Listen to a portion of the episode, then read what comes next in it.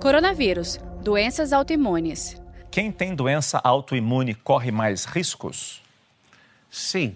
Uma pessoa com doença autoimune, ela tem um, um, especialmente se ela for uma doença mais grave, ela tem duas possibilidades. Primeiro, o organismo está mais debilitado, mais fragilizado, que leva mais riscos.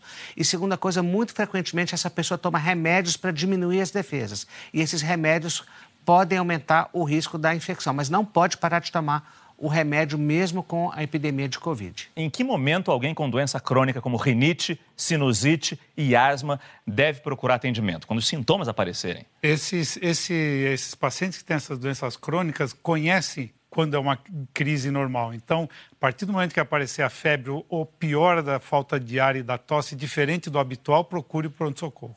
Saiba mais em g1.com.br barra coronavírus.